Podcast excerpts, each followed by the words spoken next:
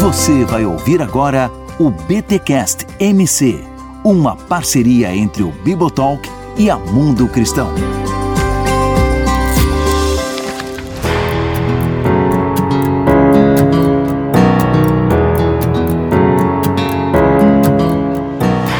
Muito bem, muito bem, muito bem. Começa mais um BTcast MC, o primeiro de 2023. Seguimos juntos com o Mundo Cristão em mais um ano. Eu sou Rodrigo Bibo e é, eu quero usar o método evangelístico do Eugene Peterson, às vezes à vontade. Eu sou Cacau Marques e o primeiro pastor do pastor dos pastores foi uma pastora. Eita! Adoro. Eu sou o Ângelo Basso e talvez eu também esteja cansado de administrar essa porcaria de igreja. Aí, membros de Montemor, ouçam essa, brincadeira. Gente, reuni aqui os meus amigos para falarmos sobre, um pouquinho, né, sobre Eugene Peterson, a biografia de Eugene Peterson, escrita por Win Cooler, Fogo em Meus Ossos. E como diz o Cacau, baixou um espírito piromaníaco lá no mundo cristão e tá cheio de títulos com fogo, é Fogo em Meus Ossos, é Chamas da Vingança, não, como é que é o que a gente fez ano passado? Não, mais o filme com o Denzel, cara. Pô, bons tempos do Denzel. É quando tudo está em chamas Quando tudo está em fogo no chamas. parquinho. Fogo no parquinho do Iago Martins sobre o namoro e fogo em meus ossos. Aliás, o Iago já deve estar assinando um contrato com a Mundo Cristão agora pra fazer fogo no quartinho. Ah, né? vocês viram isso? É. Eu vi, eu vi, eu vi, eu vi. Então seria, ó, Mundo bom. Cristão, a prova aí que eu acho que é Muito sensacional. bom, Precisamos aí de uma releitura de é, é, Entre Lençóis, uma atualização em upgrade. Se bem que eu não sei se o, o Iago faria esse upgrade, né? Mas ó, fogo no quartinho seria sensacional. Ah, todo mundo sabe que a Laura Miller da Podosfera vai Pois é, acho que eu vou fazer. Cara, eu vou escrever fogo no quartinho. Ah, vou correndo. Sacanagem. Pô, mas tem uma brincadeira aí, na verdade, o Iago, se estiver ouvindo isso, ele vai entender. Mas quando eu demorei pra lançar o Deus que destrói sonhos, o Iago falou: bicho, se tu não lançar, eu vou lançar. É, eu lembro. Porque ele fez uma série de pregações com esse tema. Que quando eu falei pra ele o tema do meu livro, ele, caraca, é isso, mano, é isso e tal, pirou. E meu Deus, mano, e tal, tal, tal, muito bom isso. E aí ele, ô, cara, tu não vai lançar o teu livro? Pô, já tô com os esboços tudo escrito aqui, é só virar livro. Aí, cara, essa fala do Iago, mano, foi fogo em meus ossos, velho. Para não dizer que foi fogo em outro lugar.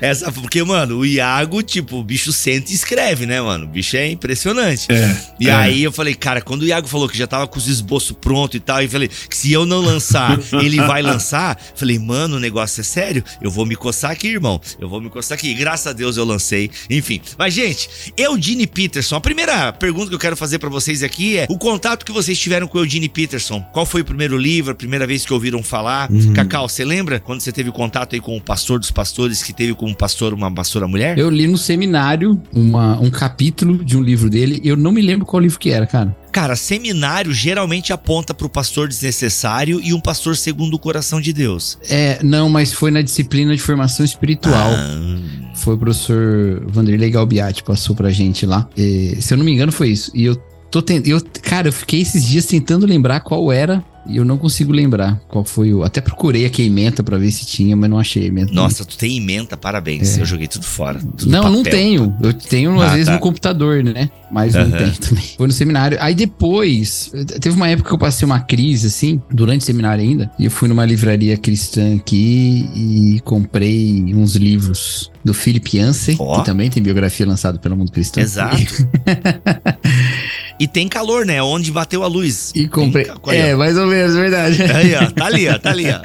E comprei o Espiritualidade Subversiva, também lançado pelo Mundo Cristão. E foi muito bom na época. Não tinha muito a ver com a minha crise, mas foi muito bom ler assim, por causa da, da, da autenticidade do, do Eugene Peterson, né? E como ele lida com as questões assim, de maneira bem, bem direta, né? E, e essa biografia aponta bastante isso, né? Então, Exato, exato. Muito bom. Você lembra, Baso? Eu não lembro o nome dos primeiros livros que eu li, porque eu tenho certeza que eu li algum livro antes de ler Corra com os Cavalos. Mas Corra com os Cavalos é o primeiro que eu tenho em mente, assim, que eu sei certinho. Esse aqui eu li, início, meio fim, todinho, e, e mexeu comigo demais. Aí na sequência, depois eu fui lendo os outros. Corra com os cavalos é, é um- é- são reflexões a partir de Jeremias, Isso. é isso?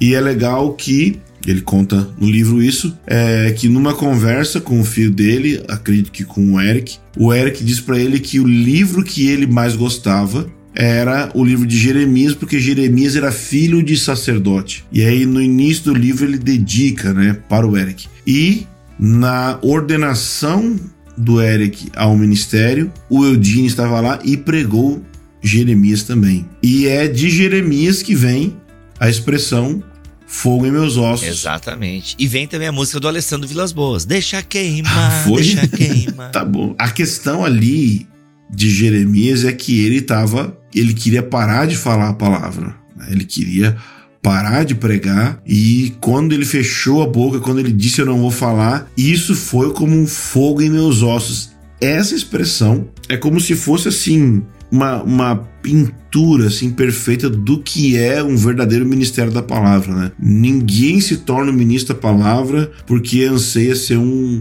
palestrante, né? É, o verdadeiro ministério da palavra é esse negócio que se eu pudesse, eu não falaria mas cada vez que eu fecho a boca e não, eu não vou pregar, eu não vou falar, vou ficar aqui num canto, é, foi como um fogo nos meus ossos. E essa acho que é a, a sina dele, né? Que, que a, a palavra, o amor pela palavra, o amor pela presença de Deus é que persegue o Dean em toda a história como fogo nos seus ossos. Então, para mim, foi um título perfeito que mexeu demais comigo desde primeira, desde a primeira página. Né? Aliás, antes de eu falar quando eu tive contato com o Eudine, é legal até a gente pegar esse gancho que vocês dois levantaram, porque acho que é, são, é o cerne do que define, né, um pouco a, a vida e o trabalho do Eudine Peterson. Para quem não sabe, né, um grande pastor, conhecido como pastor de pastores, tem uma conversa sensacional com Bono Vox que você encontra no YouTube, tá? É autor de vários livros. Para muita gente foi o primeiro contato com ele, foi esse, esse vídeo. exatamente, exatamente, primeiro contato. É, enfim, Eudine Peterson, autor cristão, é conhecido na área da espiritualidade, né, do, de, é, de pastores, né, para falar para pastores, o ministério pastoral. Fez, né, a sua grande obra, eu imagino que seja A Mensagem, que foi uma tradução, né, uma paráfrase que ele fez da Bíblia, que depois a gente até fala um pouquinho sobre ela, mas eu quero pegar esse gancho, começando pelo Baso, porque esse lance, né, do fogo em meus ossos, até tem um momento aqui da biografia do, do Peterson, em que ele é tentado, eu achei muito louco isso, né, porque tá tendo uma crise de ansiedade no mundo, década de 80, aquela coisa tal, e muitos amigos de ministério ministério, é, largando o ministério para virarem conselheiros e tal. Então tem todo aquele encanto, né, com a psicologia e tratar as pessoas. O próprio Eudine começa a, é, né, ele começa a ler muito, né, os psicólogos, psiquiatras e tal. Ele começa a entrar nesse universo. Vem essa tentação, né, de não ser mais um pastor, de levar as pessoas a adorarem a Deus, mas querer resolver o problema delas. E é mais um momento em que ele tem assim essa, de novo esse chamado de Deus, esse chamado pastoral, em que ele entende que o papel dele não é, né, curar as pessoas e resolver o problema das pessoas, né? Mas levá-las a adorar a Deus. E, cara, eu penso assim que vocês que são pastores de comunidade local é, já tiveram isso, houve uma identificação, em algum momento transformar o ministério de vocês em outra coisa de que não é pastorear pessoas problemáticas, essa droga de igreja, né? Como o Base fez a entrada. Que, gente, é, foi o momento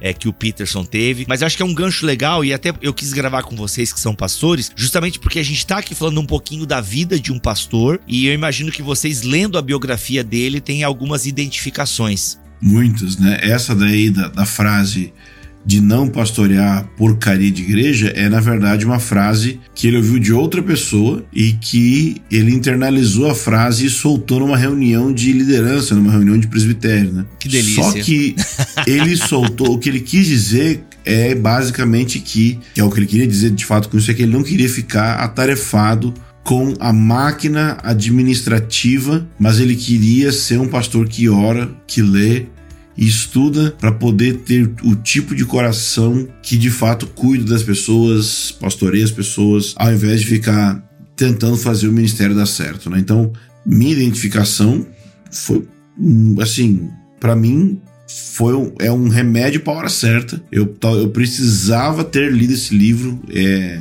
nesse momento da minha vida. E essa essa parte que ele fala da, da, essa expressão que eu usei no início foi talvez uma das mais fortes. E a do, a do início não foi isso, né, que, que tem essa história aí que andaram falando por aí que eu andei chorando um pouco demais lendo esse livro. Foi, é, foi, é, foi na introdução, foi uma, uma situação um pouco constrangedora inclusive, mas é, ver ele não só, ele poderia deixar, ele poderia nunca ter se tornado pastor, que no início ele não quer. Ele poderia ficar na vida da intelectualidade, só e não. E aí ele descobre que a, a igreja, ela é muito mais complexa que o mundo acadêmico. Nossa, isso aí eu fiquei assim, é isso, pessoas, relacionar com pessoas.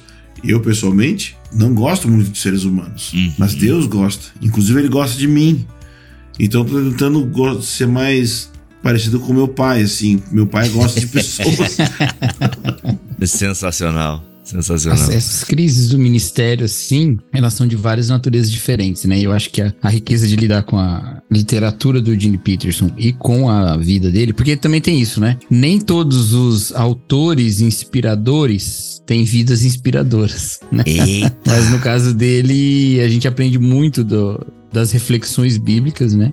E aprende muito da vida também. E a crise de maneiras muito diferentes, e ele parece saber enxergar assim a raiz disso, né? Por, por refletir bastante na, na, na sua própria trajetória. A gente tem esses momentos de cansar, assim, né? E, e eu acho até que faz parte da, da, da caminhada do ministério, porque é quase um pré-requisito bíblico que aquele que Deus chama se sinta incapaz de realizar a obra, né? Então, no momento do ministério, quando você se sente plenamente capaz, tem alguma coisa errada. Algo do seu chamado inicial foi perdido, porque lá no início você não se achava capaz. E, e não vai ficar mais fácil. Então, de tempos em tempos, você precisa ser relembrado da sua incapacidade, da sua até da sua exaustão quando tenta segurar tudo com as suas mãos. Né? hum, Então a gente passa por essas coisas, por mais centrado que seja o pastor, há situações que nem às vezes nem são eclesiásticas que nos colocam em situação assim que falam, cara, será que eu ainda consigo caminhar depois disso que me aconteceu e tal? E aí você vai aprendendo de novo uma dependência de Deus, né?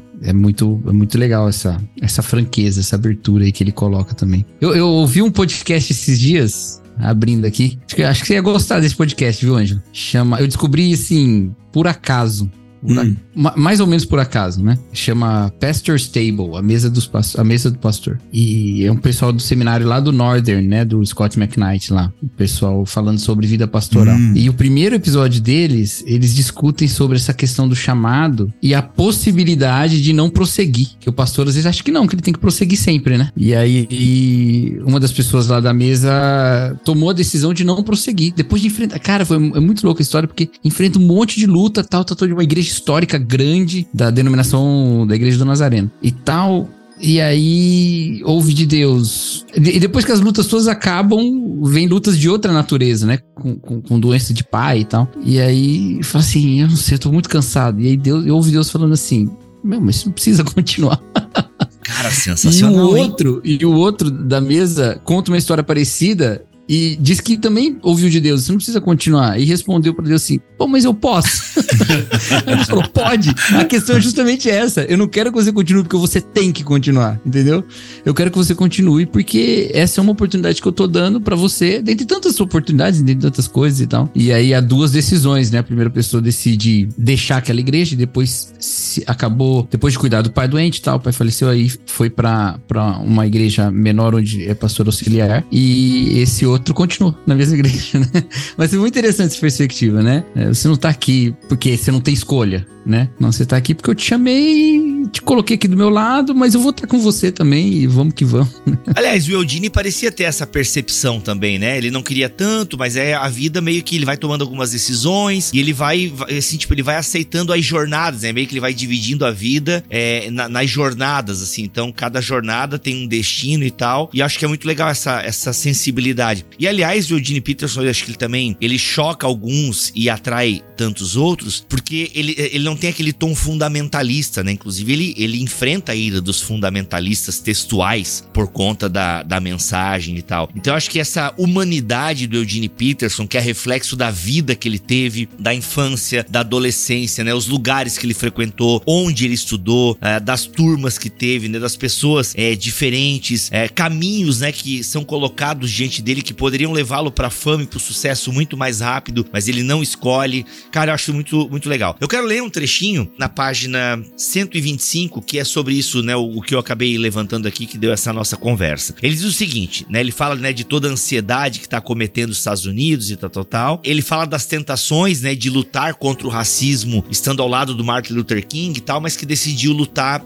de outra forma, né? Nas trincheiras e tal, é, na, na, na, sua comunidade, enfim. Naquela época, pastores do país inteiro estavam abandonando sua vocação para se tornar conselheiros. Eu poderia ter seguido o mesmo rumo, Eudine se recordou muito tempo depois. Mas seus instintos pastorais, aliás, essa é a palavra, né? Esse instinto que ele tinha, né? De cuidar, de pastorear, né? De correr risco, inclusive, né? De ficar com um cara que tentou meio que abusar dele, mas ele queria dar a companhia pro cara e tal. O, o, o autor coloca, bem no início do livro, ele coloca assim: Eudine não tinha um mapa do que iria acontecer. Mas ele, mas ele, tinha um faro, ele queria farejar. Então ele não tinha certeza, era muita dúvida, mas ele tinha um faro de presença de Deus, ele queria alguma coisa assim. Então ele não sabia, mas ele intuía. Né? É, o instinto, né, cara? Isso é sensacional. Mas seus instintos pastorais o levaram a estudar de modo mais profundo e amplo perspectivas relevantes para pastorear o ser humano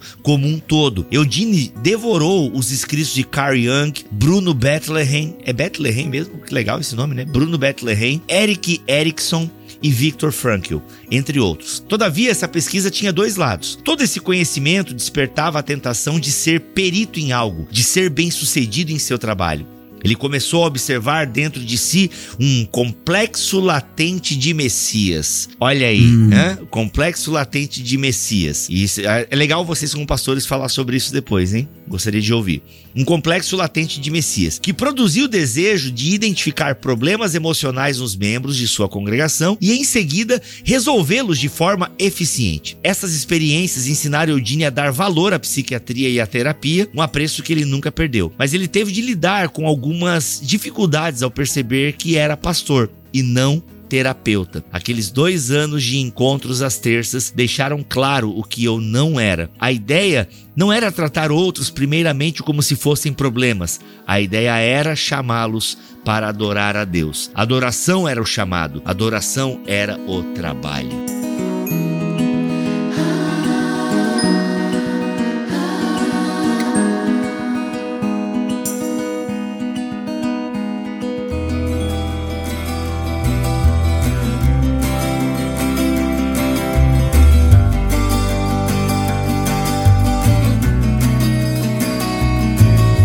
Essa é a questão que ele vê tudo isso da terapia, desse, dessa. Basicamente é a revolução do aconselhamento bíblico, né? É, e, e, e, então alguns se tornam conselheiros, outros terapeutas, e o que ele percebe é que o elemento terapêutico da psicologia, psiquiatria, é tão importante que ele não pode tomar o lugar de um terapeuta e nem deve abandonar o lugar dele de pastor. Isso é tão interessante porque vez após vez o autor ele repete no livro um fato que o Eugene Peterson para a, a frustração de, da maioria das pessoas quase nunca aconselhou ninguém, porque a pessoa ia diante dele com, um, com uma situação e ao invés de aconselhar, ele orava com a pessoa, porque é, é, ele olhava a história da pessoa como sendo participante da história bíblica, ou seja, que a narrativa bíblica ela se estendia para além dos 66 livros, mas inclui todo o povo de Deus em toda a história e aquele ser humano na frente dele, daquele momento de, de, gabinete pastoral, por assim dizer, que não, que parou de existir logo no início, ele incluía essa pessoa na presença de Deus. E, e então assim as pessoas faziam perguntas para ele e ele não respondia as perguntas que faziam e ele orava por elas. E aí nessa parte do livro dá a entender pelo menos que ele deu o devido valor a esse alimento a ponto de basicamente conduzir quem precisasse para um cuidado terapêutico e não tomar o lugar do terapeuta, do profissional disso. E ele fez isso não por é, covardia, né, mas por realmente conhecer do que estava falando. Legal. Aliás, ele dizia que a principal tarefa do pastor é ensinar as pessoas a orar, né? Achei isso muito, muito bonito, assim, muito legal. Então, o meu primeiro contato com o Eudine foi no seminário mesmo. É um pastor segundo o coração de Deus. A gente leu, acho que na aula de teologia pastoral e tivemos que fazer uma resenha do livro livro, assim, foi meu primeiro contato. Cara, eu gostei demais, assim, da humanidade, né? Eu vim de um movimento uh, bem legalista, por assim dizer. Então, de fato, né, ter conhecido a graça e sabe ter conhecido pessoas uh, falar de forma suave as coisas e ao mesmo tempo com muita responsabilidade. E esse livro do Eugene Peterson, Pastor Segundo o Coração de Deus, ele realmente assim fez eu entender que a parada é muito séria e talvez isso até desacelerou, né? Por isso que eu também nunca fui tanto, nunca corri tanto atrás do ministério pastoral, porque eu entendi muito a responsabilidade, cara, né, do pastor. E apesar de eu não ter lido O Pastor Desnecessário, também, né, a gente conversava, amigos que leram e tal, e pastores que tinham lido, é, deixa muito claro a carga que é ser um pastor, que não é uma coisa assim que, sabe, que acontece no flow, entende? Não é, não, assim, é uma parada muito séria que cobra, né? E até acho que o tripé, o Baso acabou falando ali, né? Eu não sei se eu lembro do tripé, né? Que era oração, estudo e contemplação. Acho que esse é o tripé, né? Do, do, do ministério pastoral que ele coloca ali, né? E bicho, caraca, assim, tipo, eu vi, mano, é uma parada muito séria. Vamos devagar, né? Quando for para mim, eu vou, mas agora eu percebi lendo esse livro que o negócio é muito sério. Depois eu não li o Corra com os Cavalos, mas eu li o Transpondo Muralhas, que eu comprei, eu comprei numa promoção numa livraria. Tinha lá um cesto por 10 reais. Assim, na época 10 reais era mais dinheiro que é hoje, mas ainda assim era barato para um livro. E eu lembro que eu tava lá olhando aquele cesto e tal, e eu achei, né, o Gene Peterson transpondo muralhas e tal. É, é, se não me engano, era reflexões em torno da vida de Davi. E quando eu fui no caixa, o cara falou: Ah, esse livro não tá na promoção. Eu falei, pô, moço, mas eu queria tanto levar o Gene Peterson, eu já li um livro dele, gostei demais e tal. Aí o cara acabou fazendo por 10 pila. E cara, esse livro é também, acho que deve ser na mesma pegada do Corra com os Cavalos. É muito assim, é pastoral, ele é humano, né? Ele fala assim, tipo, você, você não se sente um lixo lendo Eugênio. Acho que tem essa sensação assim, sabe? Tu não sente assim aquele cara distante lá, tipo, meu, esse cara é demais. Mano, eu nunca, eu nunca vou ser esse cara né? Eu nunca vou chegar onde esse cara tá chegando. Não, o Eudine, ele é um cara que é excepcional, mas ele te inclui na leitura, ele faz você querer ir além, mas você não se sente um lixo lendo, sabe? É, o Henry Nouwen, que um, em um momento da vida do Eugene Peterson, ele foi comparado ao Nouwen em termos de escrita, e ele se sentiu muito elogiado por isso. O Nouwen, em um dos livros dele, ele fala sobre o ministro do evangelho, do ministro da palavra, como, e ele explica a, a partir da, da metáfora do circo do picadeiro. E ele fala o seguinte: que existem dois tipos de pessoas atuando no picadeiro. Uma é o malabarista. E, e o, que é que, o que é que nos impressiona no malabarista? Aqueles grandes saltos, aquela destreza, e no fim das contas. Trapezista. Ah, perdão, trapezista. E, e, e no fim das contas a gente tá olhando aquilo impressionado porque a gente nunca vai conseguir fazer aquilo. Mas tem outra pessoa que trabalha no picadeiro que é o palhaço. E por que, que a gente ri do palhaço? Porque a gente sabe que a gente é igualzinho ele. E aí o que o não fala é que Jesus não veio como um trapezista. Jesus veio como um palhaço. Jesus veio para se identificar. E o ministério é isso. Não é a gente ser um, um, um trapezista na frente da congregação mostrando como a gente está nas alturas da espiritualidade, mas é ser um palhaço que ri da fraqueza, que ri da pequenez, e isso é, se os, os irmãos que estão nos ouvindo não conhecem o Peterson, precisam conhecer porque não é, não é, não é simplesmente pastoral. Não é isso. É, é porque existem muitas camadas de profundidade. Eugene Peterson é o são camadas e camadas e camadas de profundidade espiritual que na primeira leitura parece legal. Na segunda leitura parece uau, cara inteligente. Na terceira vez que você lê, você pensa, hum, Lectio Divina, mas é muito além porque não é só tem uma exegese real ali, teológica dos textos, mas é uma exegese e aqui é o para mim ele é tipo alvo de vida. É uma exegese como mostra no início do livro, que foi a parte que me pegou da história que depois eu conto. Ele era o sujeito que foi questionado, não sei se você sabe dessa história ele foi questionado com que tipo, que, que versão de Bíblia ele usava para fazer devocional. E aí ele não respondeu, como sempre, desconversou. E aí o pessoal insistiu, insistiu, insistiu e ele ah, teve que né, contar que ele fazia com o original hebraico e grego, né?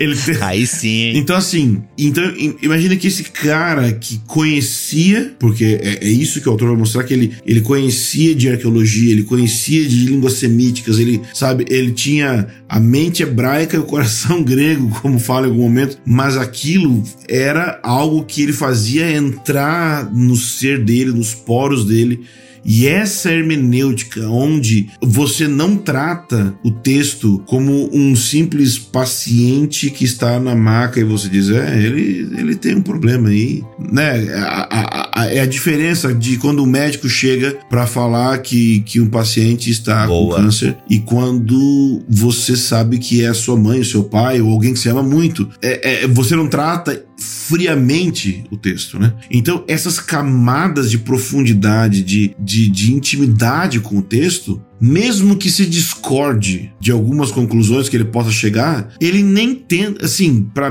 pelo menos não sei o que vocês acham, ele nem tá tentando chegar em muita conclusão. Ele tá querendo mostrar a sacralidade que é o terreno de ser um ser humano e a beleza de Deus no texto. Ele não está fechando o texto em arminiano, calvinista, livre-arbítrio e predestinação, que, fala, que ele fala no início, eu não gostava disso, eu não via nenhuma alegria nisso, porque não tem, não tem beleza, não tem, não tem beleza. É, mas agora quando você olha aquilo assim para ficar embasbacado diante da beleza de quem é revelado no texto, gente, isso isso nossa, então assim, essa, esse tipo. Eu, eu, eu, fiquei assim, mexido demais, que é esse tipo de ministério onde. É, como diz aquele, o, como o Bob Sorg fala, não é negócio, é pessoal. Aí, ou, ou, ou o Piper que fala, irmãos, nós não somos profissionais. É um negócio passional, é um negócio que que envolvia as vísceras do, do ser dele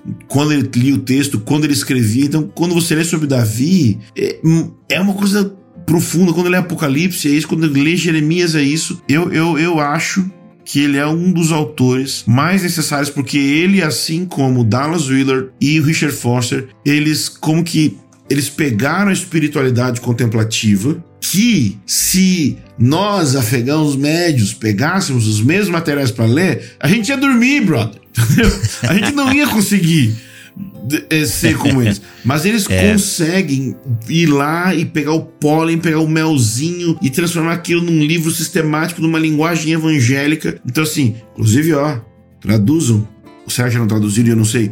Becoming Dallas Willard né, se tornando Dallas Willard. Não importa se a gente concorda ou discorda deles. Eles são os santos da nossa igreja. A gente não tem as estátuas, mas a gente tem essa tradição desses, dessas pessoas que elas, como diz é, no profeta, elas representam coisas futuras, elas, elas estão assim, para além do Eugene Peterson ter escrito coisas maravilhosas, ele representa o tipo de pastor que Deus está buscando, que é um cara que está afetado com a palavra, que é o que ele sente no primeiro autor daquele White, né? Agora eu esqueci o, o, o, primeiro, o primeiro nome dele, mas que ele que era aquele, aquele pregador presbiteriano escocês que ele sentia aquele elemento passional, ainda que teológico, na pregação. Então, é, é para mim é um exemplo maravilhoso. E uma coisa que eu achei curiosa no, no lendo o, esse livro foi que no momento em que ele resolveu que ia desistir, assim, ou que ele já não tinha mais muito ânimo no estudo, né? E na produção teológica, no ensino e tudo mais, ele se encontrou com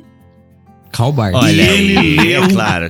Pelo que eu entendi, ele leu pro resto da vida, não é? É, exatamente. E o último, último trabalho dele era um artigo sobre Calbart, que na verdade ficou incompleto, né? Porque ele morreu antes de produzir. Mas ele encontra lá cartas romanos e ele fala exatamente isso que o Ângelo falou: que aquilo era o que ele via, era só debate, era só coisa chata, cerebral e tal, e que aí uma coisa viva de um encontro com Deus mesmo aparece, né? E então que, que na escritura. E eu acho que muito dessa da tradição dele, é, da, da tradição que ele mesmo, da tradição pessoal, pessoal dele, e que me toca muito é que ele, ele organiza muito dos escritos dele em cima dos textos bíblicos do jeito que os textos são, né?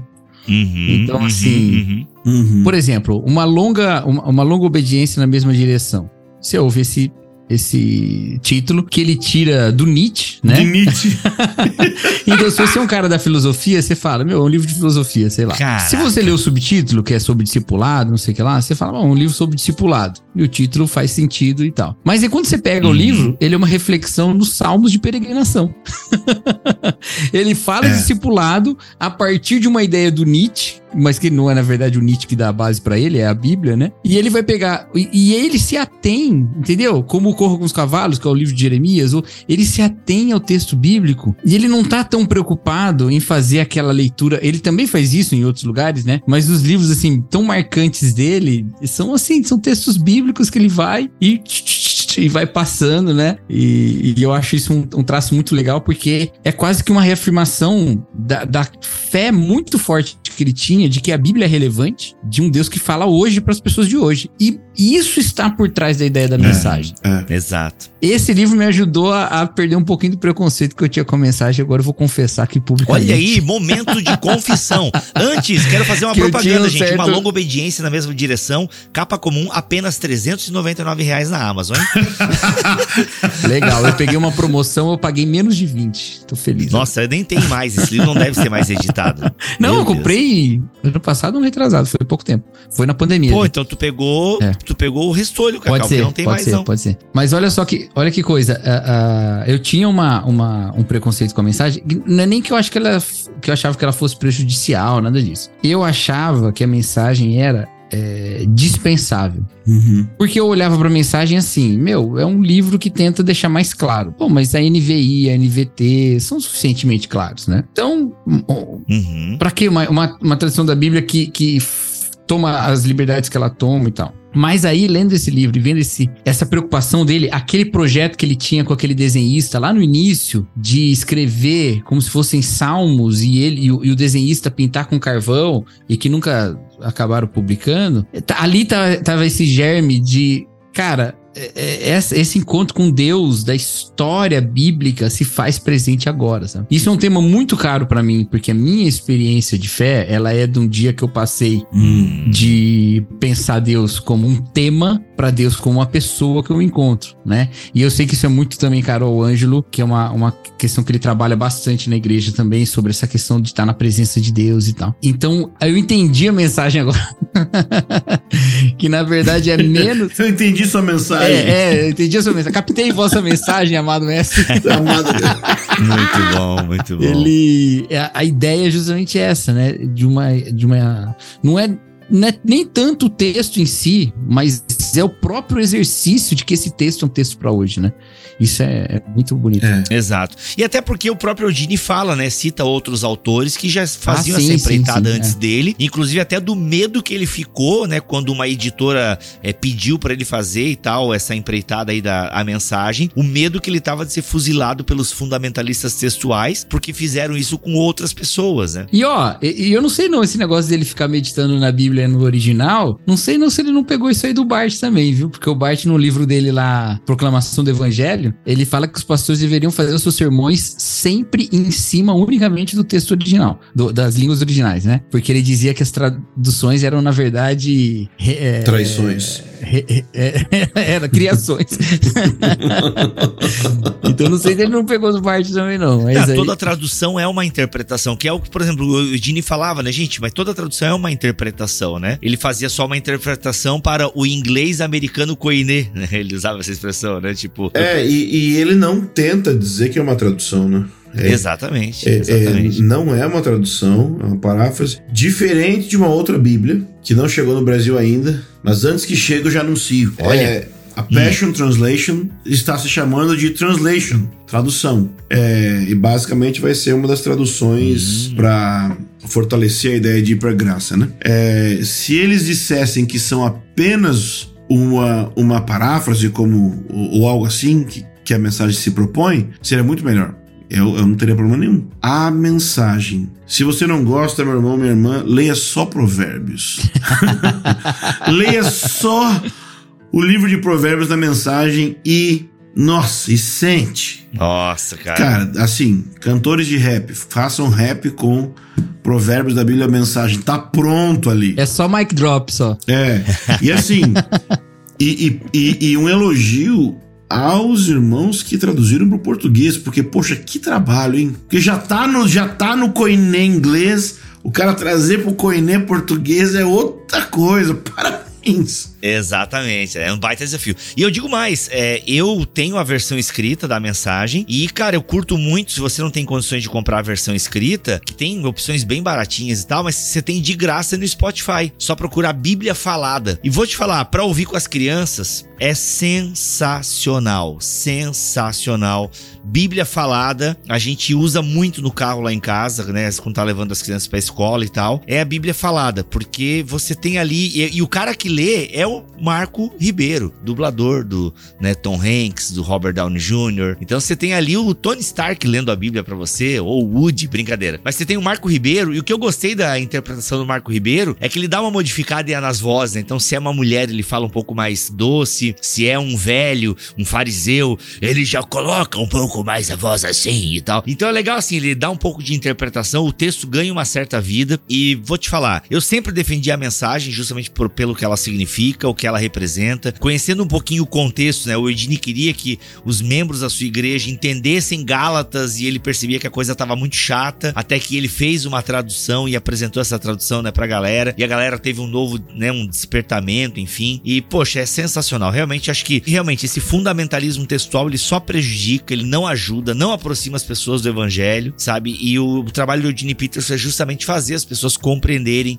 o texto. Então, assim, e obviamente, galera, tem coisas coisa que talvez você vai ler, pô, mas acho que aqui o texto não, acho que aqui ele simplificou demais. Ah, eu acho que aqui o texto não tá falando isso. Tudo bem, né? É toda tradução é de alguma forma interpretação e você pode concordar com algumas interpretações ou não. Isso faz parte do ser igreja de Jesus, da multiforme graça de Deus, da pluralidade da sinfonia que é a teologia.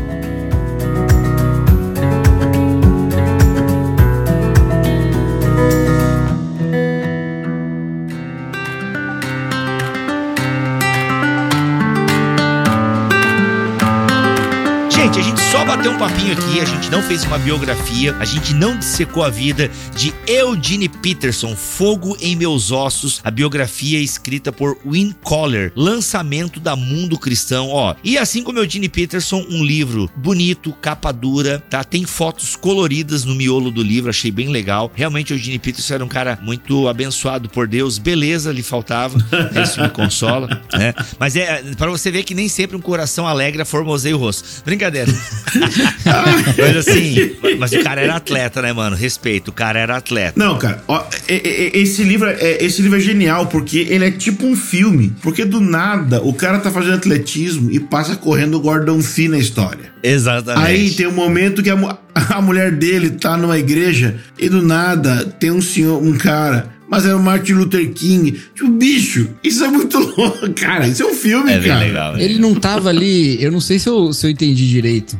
Mas ele não tava ali o, o, com o irmão do Phil Jackson, uma coisa assim. O Phil Jackson foi o treinador do Michael Jordan, Sim, velho. Sim, não. O, o, o pai. É, exatamente. Eu, eu, acho que era o pai. Acho que era o pai do Phil Jackson. Aconselhou ele quando ele queria entrar no ministério. A mãe dele é, pediu pra ligar. Exatamente. E tanto que quando o Phil Jackson ia entrar pra carreira de, de esporte, ligou pra mãe do Gene Peterson pra, tipo, meio que pegar uma benção, assim, se ela concordava mesmo, o que ela sentia. Gente, o que, que é esse negócio, cara?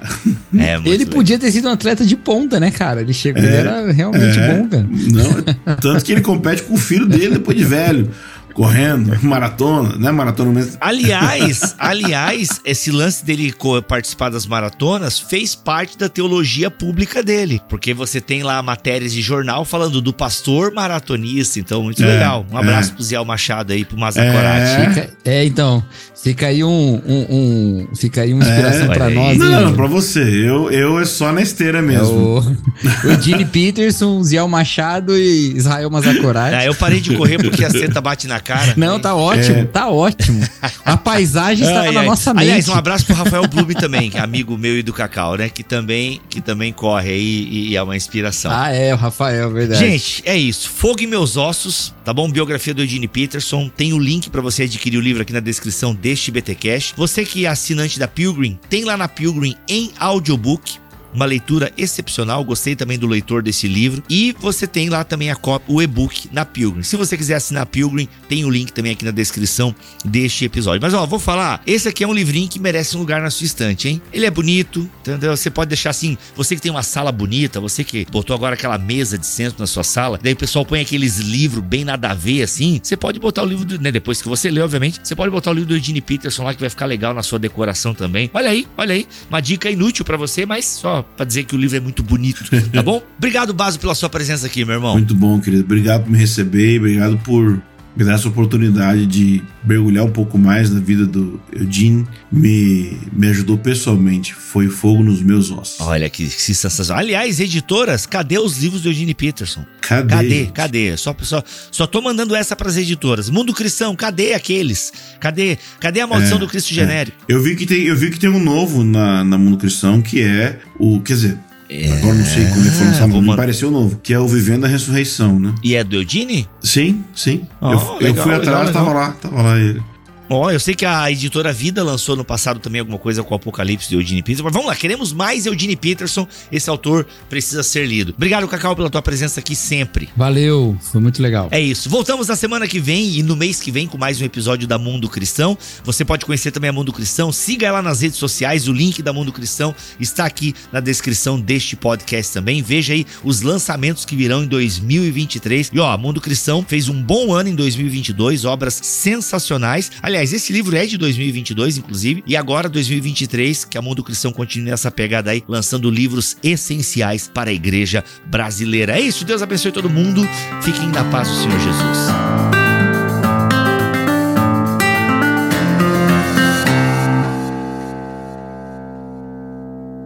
Este podcast foi editado por Tuller Bibotalk Produções.